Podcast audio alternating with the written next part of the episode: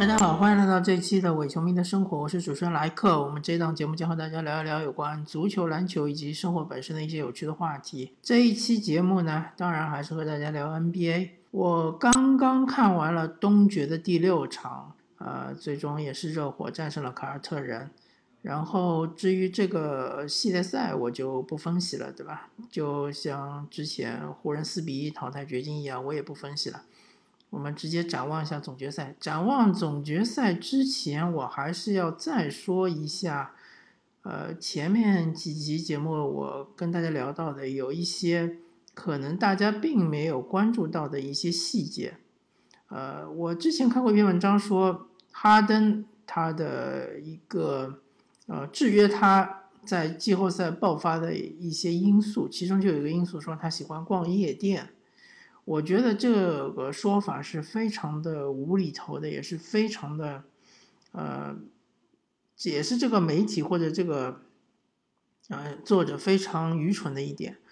因为我们要知道，NBA 的球员也是人，对吧？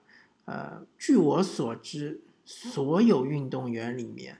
对自己要求最苛刻的运动员，可能是有两个人，他们不是勒布朗詹姆斯啊，一个是 C 罗，C 罗他绝对是对自己身体非常非常苛刻的。你看他一身的腱腱子肉，对吧？三十五岁了还能，呃，矗立于前锋的这个金字塔顶尖，然后就说他几乎一年不喝碳酸饮料。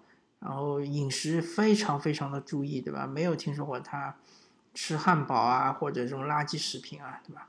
还有一个就是德约科维奇啊，这个网球场上其实我更喜欢纳达尔，但是不得不佩服德约科维奇是一个对自己身体的，就是呃狠到一种变态的那种程度。据说有一次他好像拿到了大满贯冠军，可能是法网吧，我不太记得了。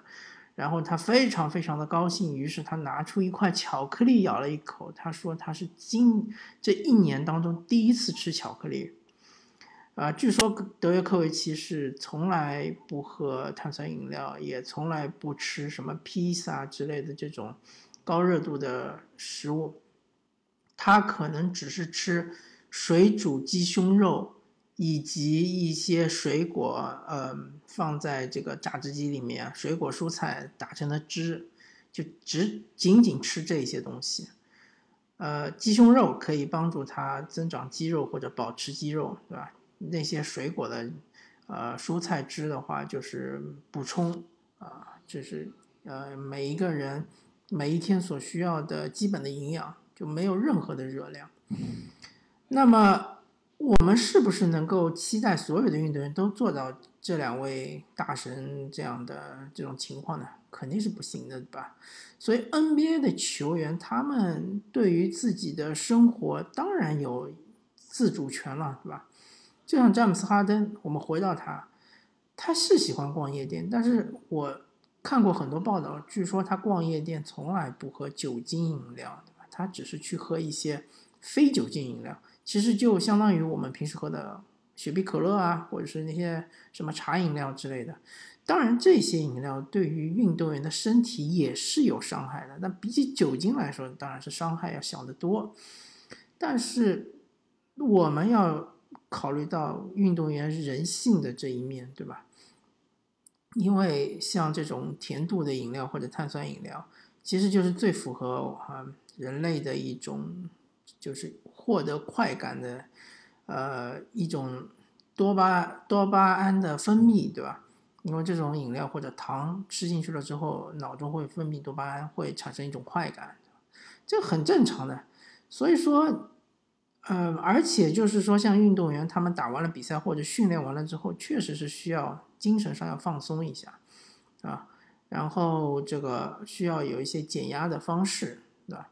也许卡尔马龙他减压的方式就是去健身房去健身，不停的健身，不停的健身，把自己的肌肉练练成一块一块的馒头或者砖头。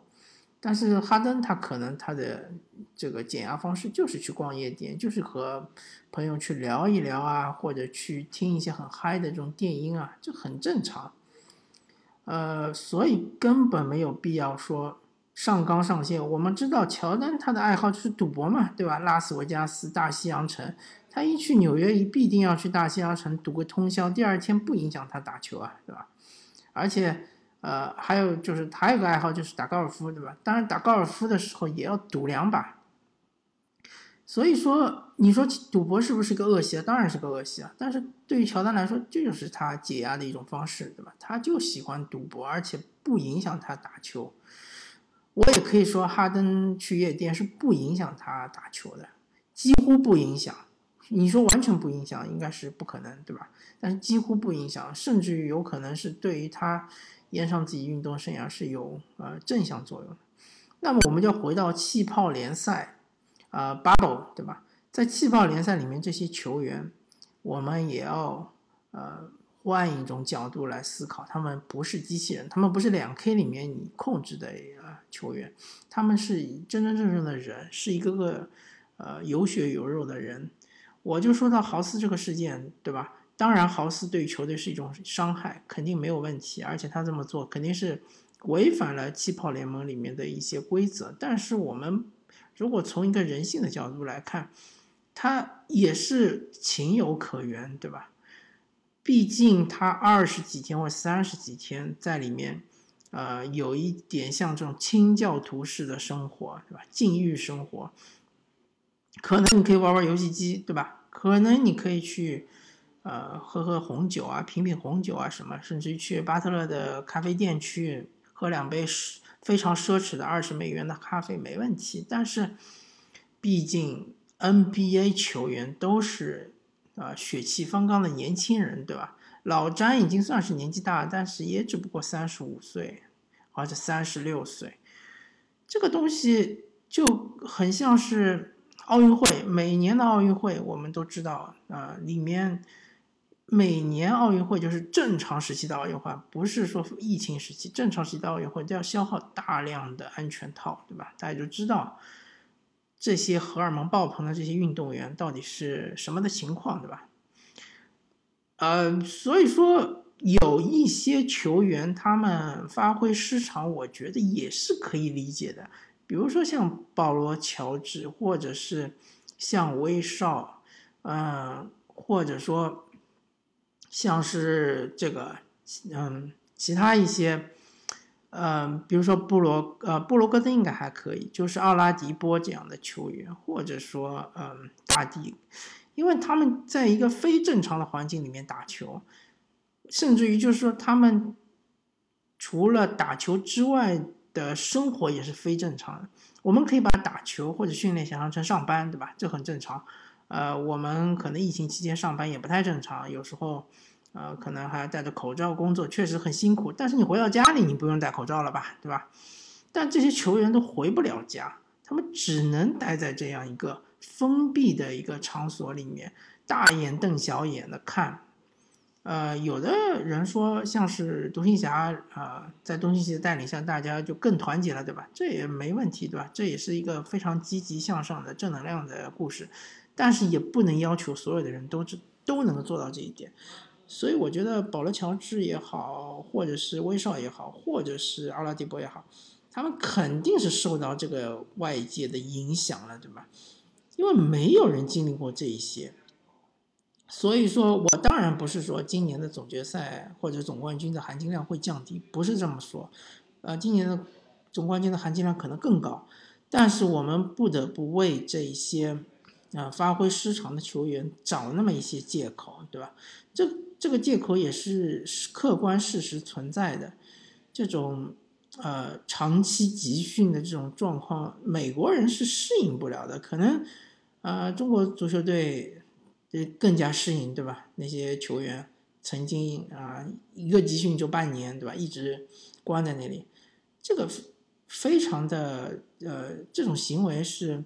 啊，非常没有意义的。当然，现在因为是呃美国疫情非常的严重，对吧？为了健康，也是没有办法，是联盟也是也是寻找了一个非常折中的方式，啊，同时也是为了保住老板们的腰包，对吧？不能让他们损失太多。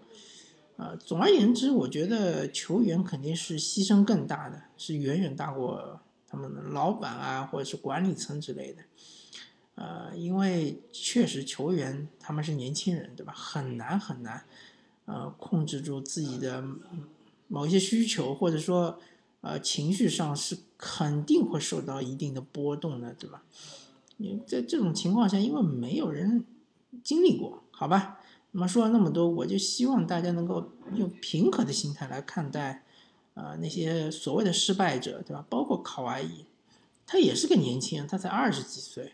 对吧？才二十七八岁，经历这种事情，因为没有人经历过这种气泡联赛里面的打 NBA，对吧？没有人经历过。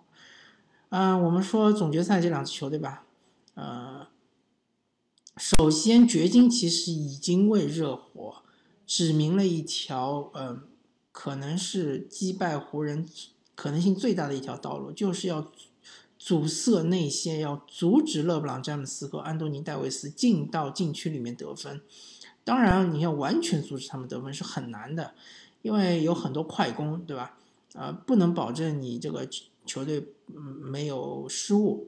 更何况湖人队，它是一支啊，我看了这么多湖人队季后赛，我发现湖人队是一支非常呃善于造失误的球队，同时也是一支呃。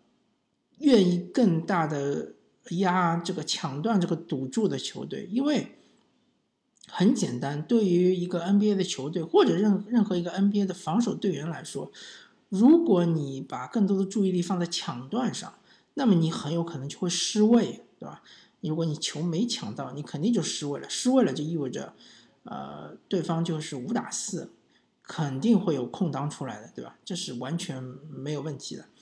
那湖人他就是这种赌博性的球队，他觉得他失位这个损失比起他如果说抢断之后快攻的这个收益来说，还还是这个快攻的性价比更高，所以说他们的防守选择就是一种非常冒进的或者说侵略性非常强的一种防守，啊，这和凯尔特人不太一样，凯尔特人他们还是比较稳的一种防守，当然他们也有很多抢断，对吧？但是。仅仅仅限于斯马特一个人，因为斯马特确实他这个呃防守技巧非常好，啊，然后有很多这种身段这种情况，对吧？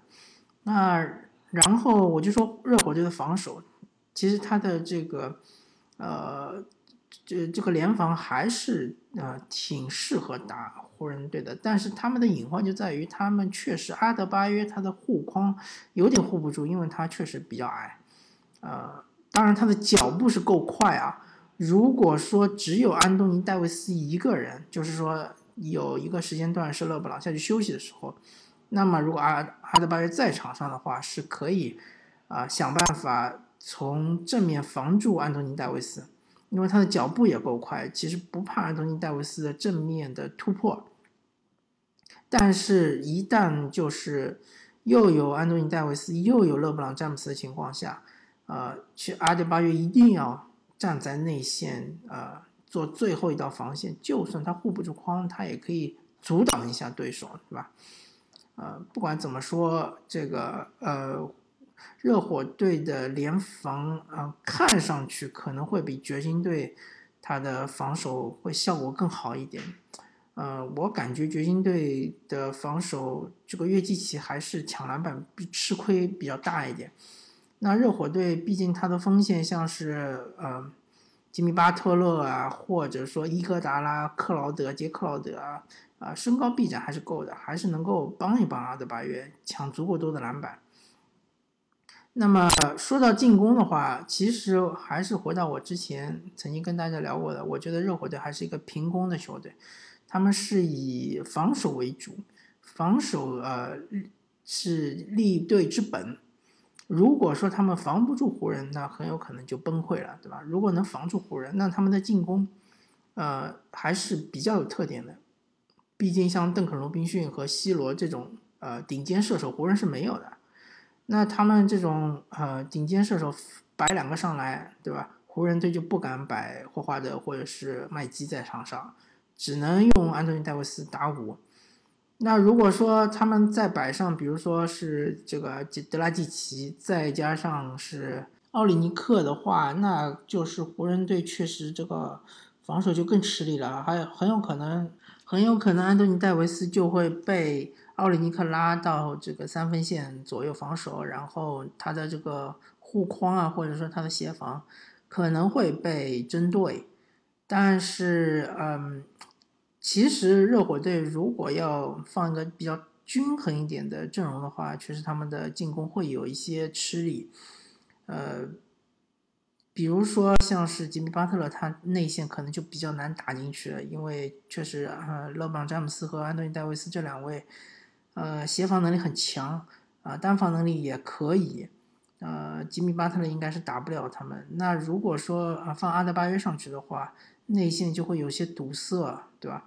呃，当然，如果是呃安东尼戴维斯防阿德巴约的话，阿德巴约当然肯定也是打不了安东尼戴维斯，而且他在内线的话。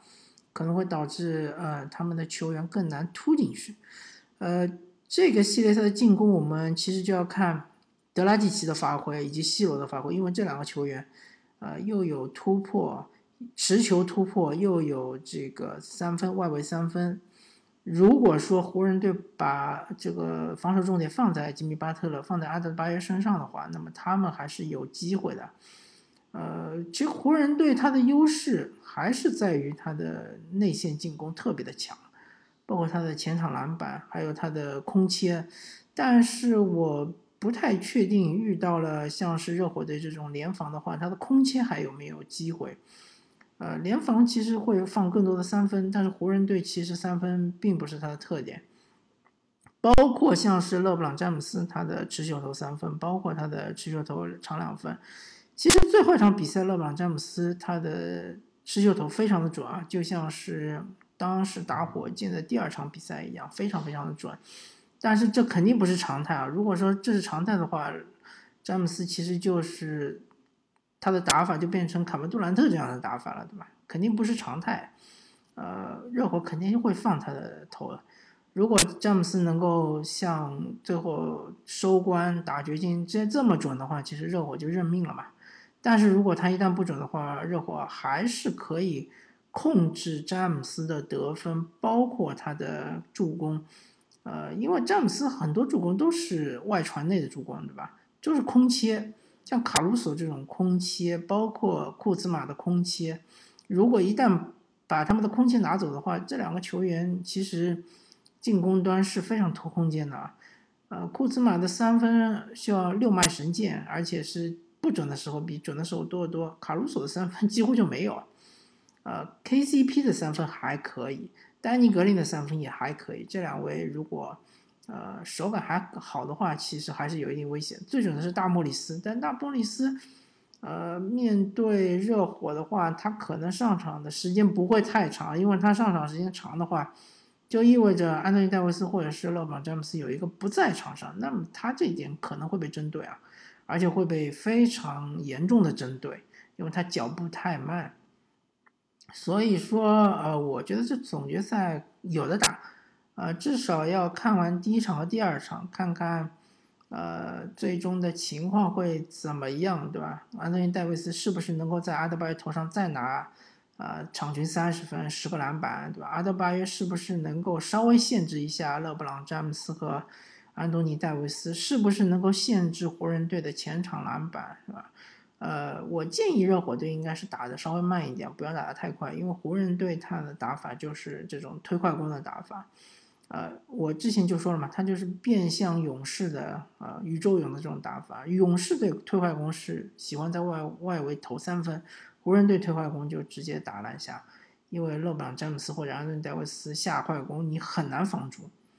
而且他们很多快攻就是抢断快攻嘛，对吧？一抢断之后，你这个回防阵型很难就是，呃，完全摆好。所以说呢，热火队应该要打得仔细一点，控制失误。如果说能够把一场比赛失误控制在十个以内，他们赢的机会就很大。如果说超过十五个，那么很有可能就会被湖人击败，好吧？关于总决赛的预测，我就跟大家聊到这里，感谢大家收听，我们下期再见，拜拜。突然想到了，后面还有一段没有说，就是其实凯尔特人和掘金非常的可惜，他们没有进入总决赛。对他们来说，很多人认为他们还年轻，对吧？后面还有机会，其实不是这样的。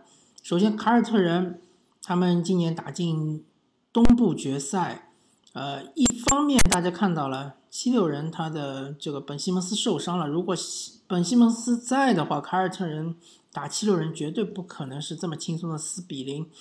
第二点，明年我们将看到恐怖的篮网队，对吧？篮网队有 KD，有呃凯瑞欧文。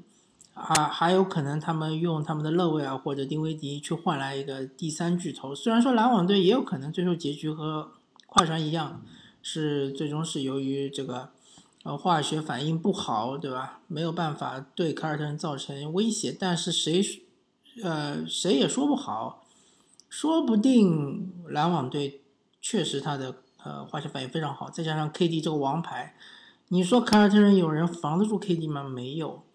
是啊，当然，KD 他是大伤啊，他是跟腱断裂，那也有可能对他的这个运动能力会产生一个致命的打击。但是不管怎么说，凯瑞欧文加 KD 一个挡拆之后，确实很难防，对吧？这一点无需质疑。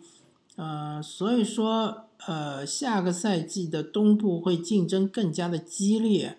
呃，而且我相信，像是猛龙队，他可能会做出一些一定的调整，比如说，呃，小加索尔可能就无法续约，但是他们可能会留下伊巴卡，或者去寻找一个，呃，类似于小加索尔这样的一个比较好用的中锋，比如说贝恩斯，对吧？贝恩斯其实他的三分球比小加索尔更准，当然他的侧影没有小加索尔好，所以说，呃，凯尔特人下个赛季只会更难。第二个就是说掘金嘛，西部是越来越难，不会越来越轻松的，对吧？西部比如说像是这个呃爵士他们的博格丹就会回来，对吧？当然他们的康利可能呃不一定会留下来，因为他这个呃薪金空间可能不支持爵士续约康利。那然后比如说独行侠肯定会比这个赛季更强。然后西部像是太阳这种球队，这个赛季就真的就差那么一点点进入季后赛，所以西部争夺季后赛名额的这个争夺可能会更加激烈。我都不确定掘金一定能下个赛季再进入西部季后赛，对吧？所以说，嗯，很可惜，很可惜，他们已经走到了这一步，走到了总决赛的门口，但最终倒下来，好吧。那么补充就说这么点。